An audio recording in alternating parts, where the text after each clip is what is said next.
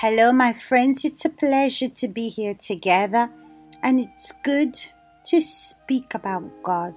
I really like speaking and having experiences with God. But before we start our meditation today in the book of Matthew, let's speak to Him because without Him, we can do nothing. My Lord and my God, in the name of the Lord Jesus Christ, I present before you this audio in the blog. And there's many people in this moment that have access to this audio, that's listening to this audio because they're looking for an answer, because they want to define their faith. So our responsibility, it's really great because we're treating, we're speaking about souls, my God. And who can help us soul? Who can direct this soul, my Father, if it's not only you, my God? So, my Father, in your word, speak to this person because your word consumes me inside. Your word makes us see and have this fear for you. It makes me alert and able to see my mistakes. It makes me attentive to my own soul. So, my God, I pray that you do this to the same person, my God, because something different has to happen. Only your hands, my God, upon this person can change. And in the same way that you've been working inside of me, my God, you can do the same for this person. The work that you've been doing inside of me has been able to access my soul, and you're the one that's using my voice right now. So everything that happens, answers for this person, definition for this person comes from you, my God. And I thank you for that because you're the author and a consumer of your words, my God. So, Holy Spirit, receive this life. Let your name be glorified, that she may testify of you in her life, the God that resurrected, the God that's not a religion, but the God that works inside of her but the God that brings answers, that makes her testify of Him in her life with the transformation of her thoughts, the way she thinks, her character, of everything that's inside of her. I ask you in the name of the Lord Jesus Christ. Amen.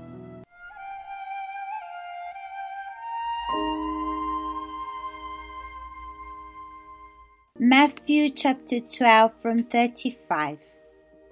A good man brings good things out of the good stored up in him, and an evil man brings evil things out of the evil stored up in him. But I tell you that everyone will have to give account on the day of judgment every empty word they have spoken. For by your words you will be acquitted, and by your words you will be condemned. A good man? Who is this good man? Isn't it Jesus that said in his word that the only one that is good is God our Father, that we as men were not good? So why is it written here that the man that's good. The man that is good is the one that allows God, allows the word of God to penetrate in him. This good man is good because he allows the word of God to penetrate in his life and he lives by these words. Now imagine I read the word of God and meditate on His Word every day, like I do. And when I meditate, for example, let's say I'm meditating on these words saying that if we, if we have good eyes, our body is good, and if we have evil, our inside is evil. I start, when I meditate on this, I start to look at my inside, to check to see if I'm this kind of person. For example, imagine I have someone that's close to me, a friend, and I judge this person. This can happen with me because I'm a soul. Are you not a soul? And you know, our souls live by feelings. So imagine I accept these thoughts. I accept this feeling that come to come inside of me. So I made a mistake. But when I meditate in the word of God, I remember this mistake that I made. And then in that moment, I repent, I ask God forgiveness, and I change my way of thinking. And that's why I'm saying when you meditate on the Word of God, put it in practice inside of you, and then it will work for you. When you meditate on the Word of God, you have to look in your inside. You have to see what's going on inside of you. For example, it's written here like this A good man brings good things out of the good stored up in him. So, when do I become this good man? When I obey the word of God, when I put into practice the word of God. So, I looked, I judged, and I corrected my mistake immediately. So, from that point on, I'm going to be attentive to what goes on inside of me to avoid looking at people with judgmental eyes and this is what I call meditation and put into practice. And this makes you a good person. Why? Because those feelings that you have of the mistake that you made does not accuse you anymore. But now you'll be more attentive and don't look at anyone with judgmental eyes. So when it's written here that a good man brings good things out of the good stored up in him. So the situation that happened in the meditation makes me be attentive to my inside. But imagine I meditate in the Word of God, I find the Word strong and it's clear, but I don't put into practice. So I think that this Word is to help other people and not to look inside of me and see what goes on inside of me. So, what does that mean? I'm not meditating. But when I read this word here, it tells me like this Viviani, look in your inside. What's going on? Analyze yourself because it's your soul. Think about what you're saying. What are you saying to yourself? What are you saying to others? Check yourself because this is going to show what's stored up inside of me. If it's good or if it's evil. And it's going to show me if I'm meditating on this word and putting it into practice. So, the way of this man storing up good things in him is when he practices the word of God, when he corrects himself. He's not perfect, but he sees his mistake. He's humble enough to recognize his mistakes and change. Imagine I'm a soul. I'm doing the work of God. I'm noticing what everyone is doing, what the person should or should not do. But I'm not attentive to myself, but I'm more concerned with others. That means I'm not looking after my soul. I'm just looking at my position and what I have to do. I'm doing, but I'm not. That's why, my friends, you need to think, you need to analyze yourself and see are you storing good things? Because if you have good things in your soul, you will love God with all of your heart, all of your strength, all of your understanding. Loving God with all of your heart, that means you cannot make excuses or ignore or despise what your feelings brings towards you. You have to correct yourself. You have to be humble to recognize. And this is what loving God means. So then it says, and an evil man brings evil things out of the evil stored in him. So you can see, my friends, in a practical way. Look at yourself, identify yourself. Are you storing good things inside of you?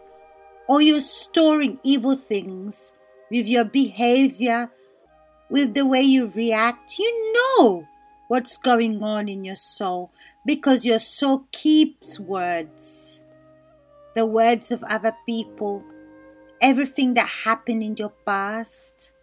For example, a bad past, a horrible past, the experiences that you lived, especially the horrible past that you've had. So sometimes the person speaks about the situation, how she suffered in the past, how she was hurt in the past. But the thing is, she's not looking for, at herself, but she's looking at the person that did evil to her. And then what happens? With time, with years that will pass, she's going to keep these things inside of her. She's going to keep this horrible past because she's not resolving it, but she's going to show this in the way that she reacts, in her character, the way she speaks, the way she reacts. So she's taking from the stored things inside of her, the evil that's stored inside of her, and bringing it out because she was not attentive to herself. She was more attentive at mistakes of the other person. But you know, my friends, you cannot look at anyone. You cannot fix your eyes on anyone. So it doesn't make sense to focus on the mistakes of the person or what the person is doing because you're going to waste time because you cannot change anyone. I cannot change anyone. You cannot change anyone. So it doesn't make sense to focus on the other person, wanting the other person to change. But imagine if the person doesn't change. So you're going to allow your heart to be storing up evil things because she didn't change. Is this what you want for yourself? Think, my friends, use your intelligence. My behavior, my attitudes, my point of view, everything that's inside of me, in reality, I need to be ready to get rid of everything that's inside of me. What, Vivi? What do you mean? Yes, that's it. When God told Abraham to get out of his country, but God could have said, Get out of the house of your mother, your father. But God said, Get out of your country and the house of your father. And that's it, my friends. For God to work inside of me, I have to come out of my comfort zone.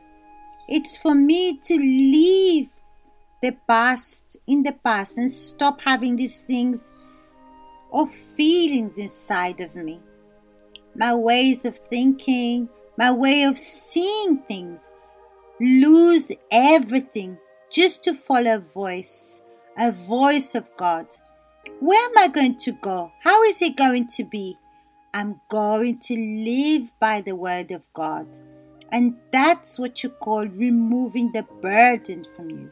But I need to allow God to come and remove these things from me, to come out of the way I think, my personality, the way I do things, the way I like things done.